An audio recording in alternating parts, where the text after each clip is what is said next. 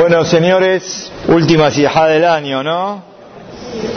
De los miércoles, por lo menos. Trae acá el nombre de Rab Levenstein, Sichronol y Brajá, en el libro Ori Hezkel, que estos días de preparación del mes de Lul, de preparación para Rosh Hashanah y para Yom Kippurim, son días, horas, minutos, segundos. ¿Se escucha por ahí atrás? Muy bien, todos estos días es para aprovechar cada momento y momento, tratar de que, de aprovecharlo. Hay un día en la Gemara, la Gemara, la Mishnah dice, Me'ubat lo con. Una cosa que se arruinó no se puede solucionar. ¿Qué es? Vamos a aplicarla a este caso, más allá de lo que dice la Gemara. Que cada minuto, cada tiempo que uno puede aprovechar de tener un Hizub antes de Rosh Hashanah, antes de Yom Kippurim, es un momento especial, porque estos días son Yemé Razón, Boreolam está al lado nuestro, así como pasó en el momento de Egel, que fueron estos días de Rahamim, fueron estos días de, piedad hasta que se llegó los últimos 40 días al Salah Tikitvareja en el día de Kippur, Boreolam perdonó a Israel, también nosotros todo este mes más hacer el Tiemete Yubá son días muy especiales. Entonces, uno tiene que esforzarse para tratar de acercarse a Boreolam. Y lo peor que a uno le puede pasar, lo peor que le puede pasar es que no se preparó para Rosh Hashanah, no se preparó. Nosotros podemos decir, bueno, no, pero yo estoy viniendo a Selihot, me preparo, todos los días vengo, canto los Selihot, sí, sí, sí, sí, sí, pero a veces puede ser una cosa ficticia, una cosa que bueno, uno lo hace por rutina, sabe que tiene que venir a el está lindo, el anenu que cantan los chicos, está lindo, el maheumacé, está todo muy lindo, pero por el otro lado uno se acostumbró y no le da el valor y no sabe prepararse en cada momento y momento. La verdadera preparación la verdadera preparación es la teshuva. Esta es la verdadera preparación. La teshuva es una categoría especial. Hay siete cosas, dice la Gemara Masejet Pesahim, siete cosas que fueron creadas antes que Boreolam haga el mundo. Una de las siete cosas, tarea para el hogar, como se decía en algún momento. Averigüen cuáles son las otras seis. Pero una de las cosas que se creó antes, tal y estás, antes del mundo, se creó la Teshuvah. Betere Marim Ulado, Bateajolel del Sbetebel, Umeaolam, Beatolam Atael, que haga la persona Teshuvah. Betere Marim Ulado, antes que se crean lo que, los montes, antes que se haga todo el TV, el TV es el universo, Boreolam que hizo, Tayem acá. La persona tiene la chance de qué? De la Teshuvah. Ya Boreolam, Boreolam creó el remedio antes que la enfermedad. ¿Cuál es el remedio, Jonathan? ¿Cuál es el remedio? La Teshuvah. La Teshuvah la creó Boreolam antes que los abonot, antes que la persona venga al mundo. ¿Sí? Entonces, una categoría muy importante. El objetivo de la persona es Tachlit Hokmat Ma'asim Tovim. Estábamos leyendo con los chicos un poco de Rabbenu Yonah, Sharet Teshuvah. ¿Cómo empieza el libro? Porque uno puede pensar, bueno, la Teshuvah es el medio para acaparar de los amonot, para que nos perdonen los amonot que tenemos. Dice Rabbenu Yonah, empieza su libro, Minatobot Shemit Baraj De las mejores cosas, las cosas más buenas que Boreolam hizo con cada uno de nosotros, que nos preparó el camino para solucionar nuestros inconvenientes. Y uno puede preguntar, gracias Nito, uno puede preguntar, ¿de qué tiene que hacer Teshuvah? ¿De qué tiene que hacer Teshuvah? Si nosotros Baruch Hashem venimos al Knis, hay tantas cosas que uno tiene que hacer Teshuvah por más que venga al Knis. Uno tiene que hacer Teshuvah del Bitul Torah, el tiempo que podía estudiar y estuvo paviando uno tiene que hacer teshuvah del lesanut, está de chiste, está de farra, está el rabe hablando y uno está de farra.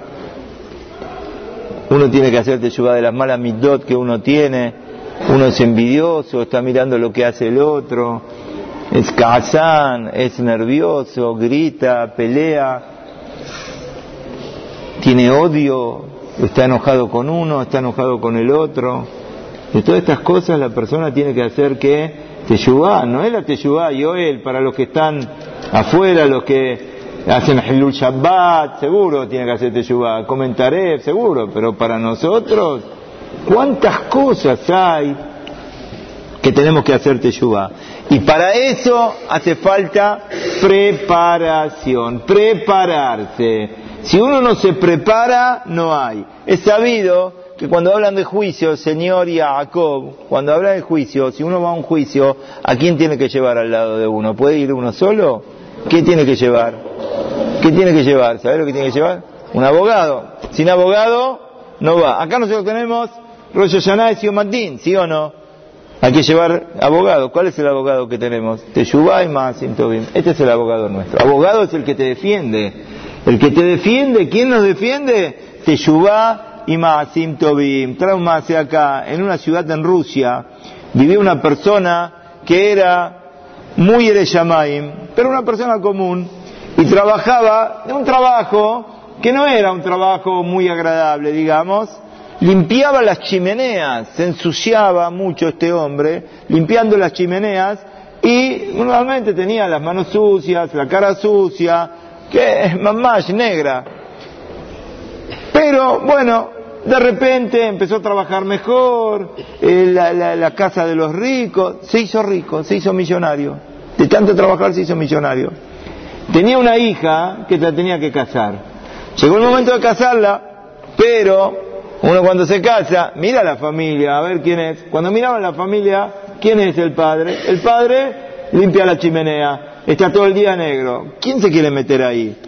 Un día este hombre llamó a un yatjan, a uno que hace casamientos, dijo, mira, por favor, estoy buscando para mi hija un eh, candidato alguien que, que sea bueno, yo estoy dispuesto a poner plata, no hay problema, lo voy a mantener durante muchos años.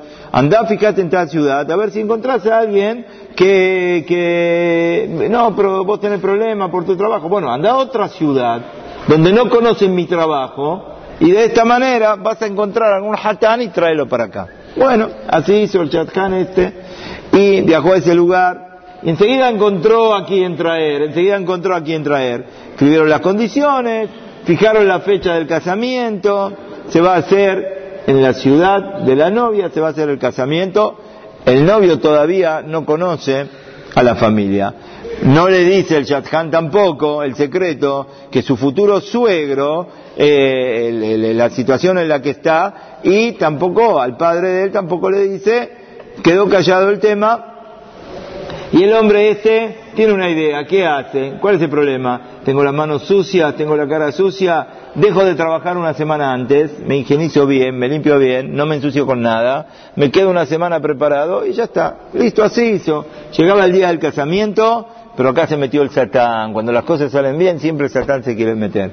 Llegó el día del casamiento y viene el gobernador de la ciudad y lo agarra a este que trabajaba en la chimenea y le dice sí o sí tenés que venir a limpiar todas las chimeneas que tengo en mi palacio, tenés que venir a trabajar. No se puede negar, tiene que ir a trabajar. No se puede... Hasta que llegó el día del casamiento, ¿dónde estaba este hombre? Estaba de la chimenea, estaba todo negro, estaba todo trabajando, pero tiene que ir al casamiento. Salió corriendo, fue a la casa, se cambió, pero ¿qué? No tiene tiempo de lavarse, no tiene tiempo de nada. ¿Y qué hizo? Se fue directamente al casamiento. La novia, ya no estaba la novia. El padre que quiere estar al lado de la hija en el momento de la jupá, va corriendo a pesar que está todo que está todo negro. Ahora ustedes imagínense la novia toda de blanco y haciendo juego con ella que está este hombre todo de negro. Y a Haram, la vergüenza que este hombre pasó, pobre de la vergüenza que pasó. Rabotay, dice Rab, esto es el que entra a Rosh Hashanah sin preparación. Esta es la comparación, para eso trajimos el tema El que entra a Rosh Hashanah sin hacer Heshwan Nefesh, sin anotarse en la libretita cuáles son las cosas que voy a mejorar este año. ¿En qué voy a mejorar? En mi tefilá, en mi boca, en mi seriedad, en mi conducta, en mi amén, en mi kavaná en la tefilá, mi kavaná en la verajot. ¿Cuántas cosas hay que uno se tiene que prometer de comprometerse? ¿Para qué? Para poder hacerlas mejor, en tratar de estar más tranquilo, en no pelear, en no discutir, en no mirar mal al uno, en no mirar mal al otro. ¿Cuánto que uno tiene que comprometerse? Y estaba viendo acá, en el Level Yau, un libro hermoso, que a veces ahora con tantos libros que hay, uno lo deja a veces de lado. Dice así, ¿y por qué lo voy a leer? Porque dice algo muy interesante. ¿Hoy qué día es? 25 de Lul. 25 de Lul es el día que se creó el mundo. Es el día que se creó el mundo. Adama Rillón, ¿qué pasó en Rosh? En Rosh nació Adama Rillón. ¿Sí? Entonces el 25 de Lul es el día que se creó el mundo. Pero yo quise preguntar qué día de semana es hoy. ¿Eh? Ya estamos en jueves, ¿no? Siete y media. ¿Estamos en jueves o no? Dice, empieza el Rabla y dice, hoy es el último jueves del año 5720.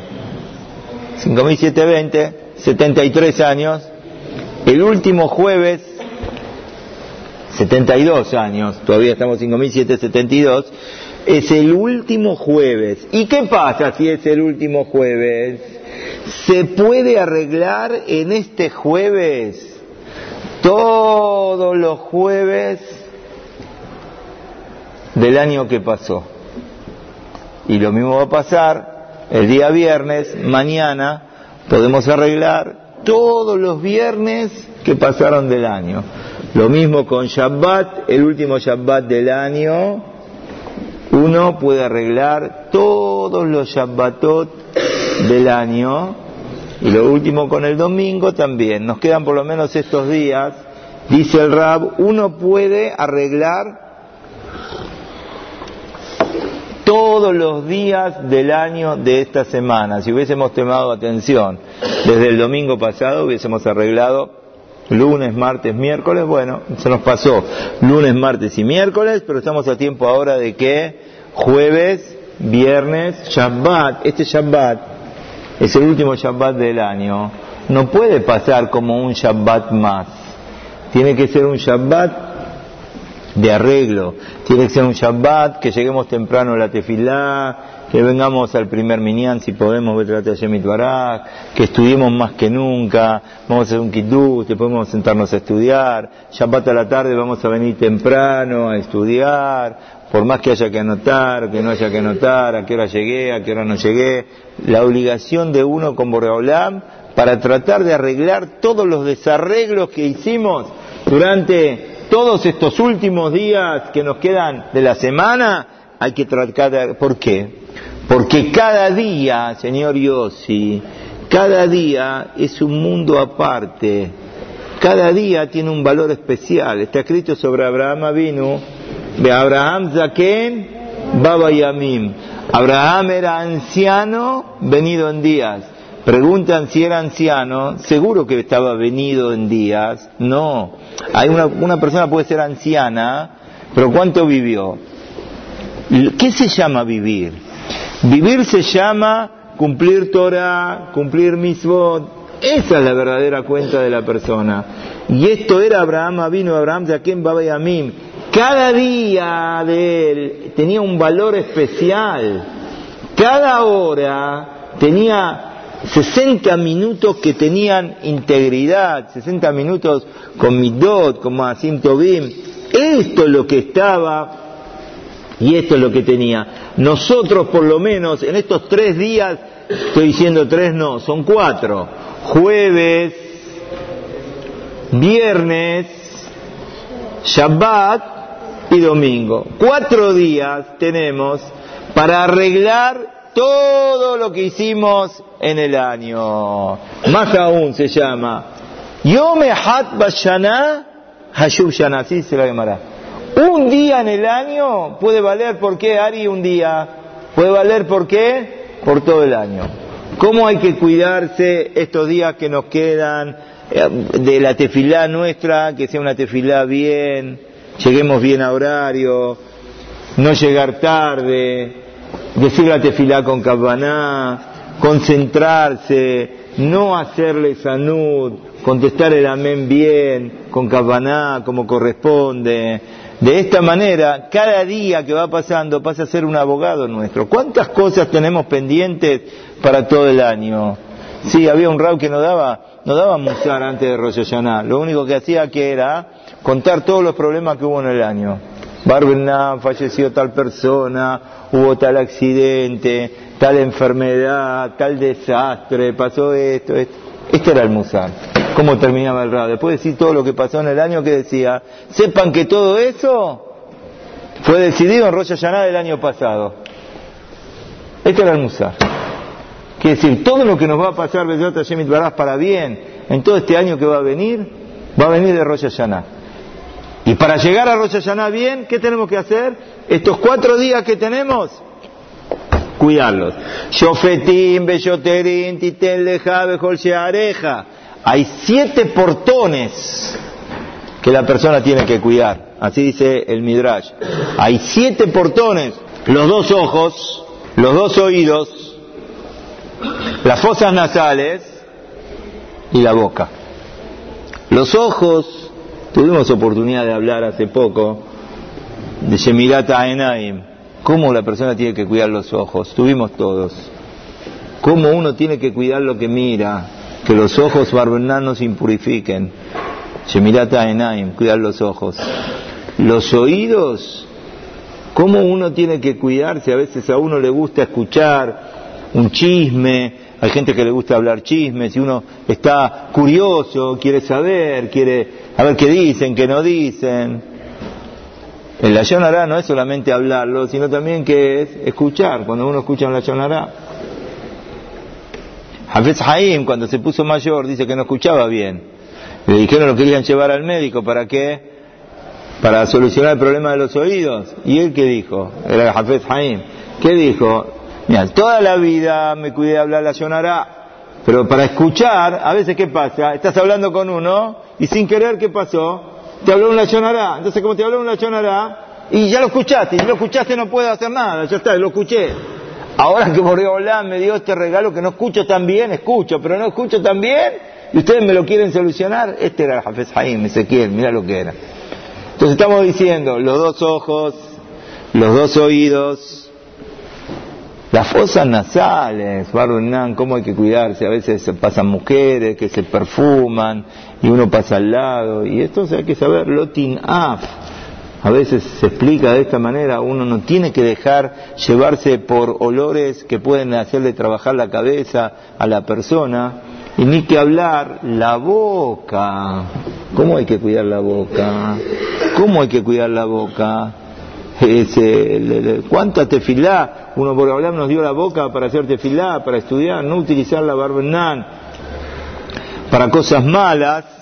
¿Cómo uno tiene que saber? Hoy no tenemos, por ejemplo, corbanot, no hay corbanot. ¿Cuáles son los corbanot nuestros? ¿Cuáles son? La tefilá, un shalema, parim sefatenu. Esto es lo que tenemos, tenemos los corbanot, es la tefilá. La tefilá, tenemos los zemirot. Dice el rab, los zemirot, ¿de dónde viene la palabra zemirot? Zemirot decimos cantos, pero la verdad que Zemirot también es Milayón, Zimbra, Lismor. Lismor es cortar. ¿Sí? Los Zemirot, ¿qué hacen? Los Zemirot cortan a todos los mazikim. Bejarmejalo tismor, está escrito. Eh, el, tismor quiere decir podar, podar. Cuando uno dice tefilá bien, todos los que vienen a acusar a Israel en ese momento que hace uno, corta a todos los que quieren acusar a Israel.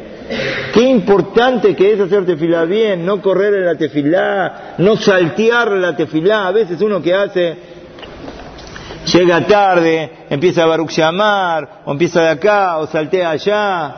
Tefilá, nosotros somos Benetorá, tenemos que tener cuidado, cómo el ejemplo que damos a la gente, cómo hacemos tefilá, palabra por palabra, no salir, a veces yo veo a algún chico que sale, que entra, en el medio de la tefilá, para afuera, para adentro. Esto no es, esto no es el, camino que nosotros tenemos. Tenemos que saber hacer las cosas como corresponde. Decir despacio, decir palabra por palabra, hacer tefilá como corresponde. este es el objetivo que tiene el Eudí y esto es lo que nosotros tenemos que hacer y esto es lo más importante que nos queda.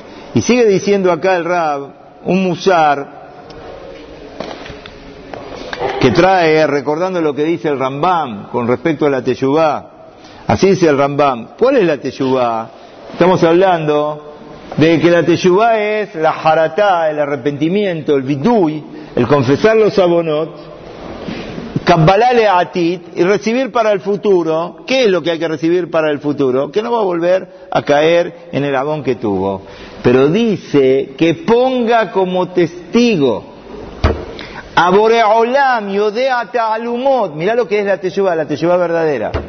Que uno tiene que poner testigo a Boreolam que, que, que no va a volver a caer en ese abón.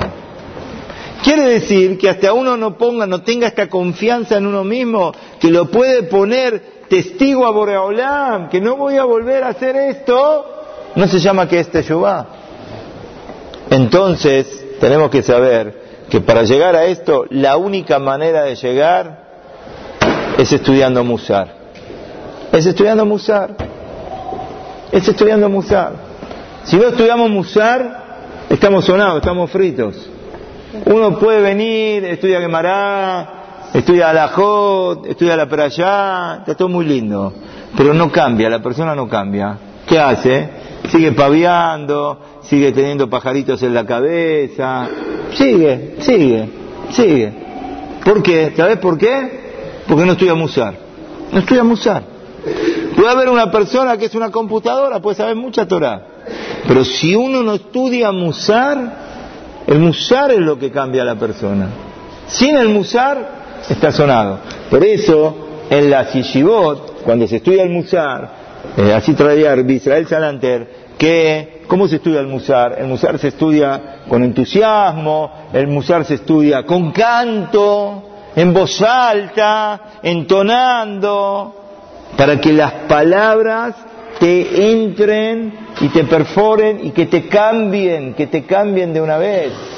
¿Cuánta tefilá tenemos que decirle a Boreolam para que Vedrat Hashem este año que viene uno pueda estar más centrado, uno pueda estar más ubicado, uno pueda hacer las cosas mejor, Vedrat Hashem Barak, los chicos que todavía no se engancharon, que se puedan enganchar, que puedan formar su hogar, ¿Cuánto estamos esperando que muchos Hashem tengan hijos, que siga creciendo Am Israel, que siga creciendo la comunidad? Hashem los que se tienen que casar, que se puedan que casar, los que tienen que comprar departamentos, que puedan comprar, los que necesitan cosas, que Boreolam llene los deseos de los corazones de cada uno y uno. Hashem, ¿cuánto hay para pedirle a Boreolam? Pero para eso tenemos que saber Nefesh, Nefesh. Uno tiene que hacer cuentas y tiene que decir, a partir de ahora, ya es un año más, ya crecí, ya estoy más grande, ya, como le dijimos a una persona, todos los años, todos los años la Teshuvah que la Teshuvah no es cambiar mil por mil porque uno no puede cambiar mil por mil, no puede, no puede, tiene que hacer todo, no, no, no me da, no me da, pero todos los años una vuelta de tuerca, todos los años un punto, dos puntos, tres puntos, cuatro puntos, cada uno sabe en dónde está tocado, cada uno sabe qué es lo que tiene que mejorar, él te lo anotas en una libretita Belineder y cada tanto vas mirando la libreta, una vez por mes, una vez cada 15 días, cada 20 días, vas mirando si los cuatro puntos que pusiste, ¿qué pasó? ¿Los estás cumpliendo o no los estás cumpliendo? Esto es la verdadera teshuvá que la persona tiene que tener. Y leíamos ayer Vamos a decirle la tefilá todos estos días, Ugen, tempah deja, yeme lo que no al ceja. Le pedimos a Boreolam que Boreolam nos ponga miedo sobre todas tus criaturas. O sea, estamos pidiéndole a Boreolam que tengamos dejud de qué? De tener ira chamay. Tener miedo de Boreolam. Miedo de Boreolam. Cuando estábamos diciendo esto, alguna persona preguntó, Uy, pero ¿por qué miedo? Parece muy fuerte tener miedo a Boreolam. Le contestamos lo que dijo una vez el Rab Teila en un, en un CD, en un cassette, había dicho una vez, que una, una persona que vino al CNIS, vino al CNIS y dijo, Rosh Hashanah, primer día vino, segundo día no vino. Dijo, Rab, yo no vengo. ¿Por qué no venís? No, yo le voy a explicar. Yo soy una persona muy miedosa, de todo tengo miedo. Subo en el ascensor, tengo miedo que el ascensor se quede trabado. Voy a entrar a mi casa, miro para los costados, no sea cosa que venga alguno de un lado, del otro lado. Voy con el coche, en todas las esquinas que hago, que hago el freno y arranco, no sea cosa que pasa uno por el otro lado, esto, lo otro, tengo miedo de todo. Y la verdad que fui al CNIS y yo pensé que voy a ir al CNIS y bueno, va a ser toda una alegría, pero agarré el, el, el, Mahzor y está escrito, ¿qué está escrito? Eugen, Tempajleja, hay que tenerle miedo a Shem. Otro miedo más, ya tengo un montón de miedo. No, no voy. Le dijo el Ra, le dijo, no entendiste lo que pasa acá. Cuando la persona tiene miedo de Boreolam, todos los otros miedos desaparecen. Ese es el miedo único que hay que tener. Miedo de Boreolam, seguro que ojalá que lleguemos a tener Ahabat Hashem, cariño a Boreolam, amor a Boreolam. ¿Cómo se llega al amor? Mordejai, ¿cómo se llega al amor por Boreolam? Cuando uno piensa todas las cosas que Boreolam nos dio, nos dio nuestra salud, nos dio nuestros hijos, nuestras esposas, nuestro trabajo, nuestro knis, nuestra Torah que tenemos. Uno ama a Boreolam, lo quiere a Boreolam. ¿Y cómo demuestra uno el cariño a Boreolam? Cada vez cumpliendo más, cada vez haciendo mejor las cosas. Pero esto es lo que tenemos que tener presente cada uno de nosotros para llegar al día de Rosh Hashanah, Bezrat Hashem, de la mejor manera, la, mejor preparado, para que poder hacerlo. Termino con un macé muy lindo que trae acá. Aprovechar el momento, aprovechar el momento. Esta fue la de la de hoy. Aprovechar el momento. Miren lo que cuenta acá. Había un hombre muy pobre que tenía siete hijas. Y llegaban los días de Rosh Hashanah y dijo, bueno, al final pudo comprar un traje nuevo, tiene que arreglar el pantalón. El pantalón le quedaba largo, estaba como 10 centímetros abajo, lo tenía que arreglar. Bueno, le dijo el vendedor al comprador, mira, te lo arreglamos acá en la sastrería, te lo arreglamos. Le dijo, no, no se preocupe, yo tengo mi esposa, tengo mis hijas, cualquiera de ellas me lo va a arreglar, no hay problema, se lo llevó. Fue de la esposa y le dijo a la esposa, ¿me puedes arreglarlo, por favor? Dijo, mirá, la verdad que estoy muy cansada, tengo mucho trabajo, déjalo para un día más, mañana te lo hago, mañana te lo hago. Bueno, está bien, no te preocupes. Agarró a la hija mayor, dijo, ¿me lo puedes arreglar? Quiero ver cómo me queda. Le dijo, no, no, mira, yo también estoy complicada, mañana te lo hago, así, con cada hija, cada hija que le decía, mañana te lo hago, mañana te lo hago, mañana te lo hago. Bueno, dijo el hombre, más es este, listo. Se fue a dormir esa noche, pero cada una, la esposa y las hijas, se quedaron mal, que le contestaron mal así al marido o al papá, y ¿qué dijeron? No, lo vamos a arreglar. Primero se levanta la esposa, a las 11 de la noche, están todos durmiendo, ¿y qué hace? Le hace el dobladillo, le hace el dobladillo. A la hora se levanta quién? La hija mayor, y le vuelve a hacer el dobladillo. Después viene la otra, viene la otra, viene la otra. Al otro día cuando se levantó, tenía un chorcito, no tenía un pantalón ya este. ¿Qué pasó? Se quedó sin nada. Cuando vio, se agarró la cabeza. Este es el manchal. ¿El nimshal cuál es? Dice Boreolam, aprovechen el momento, hay que hacer la cosa, hazla ahora, no dejes para mañana, no dejes pasar. Cuando viene el momento hay que aprovechar. Estos son días especiales, son días y me razón. Días de liquidación, liquidación, es saldo, época de saldo.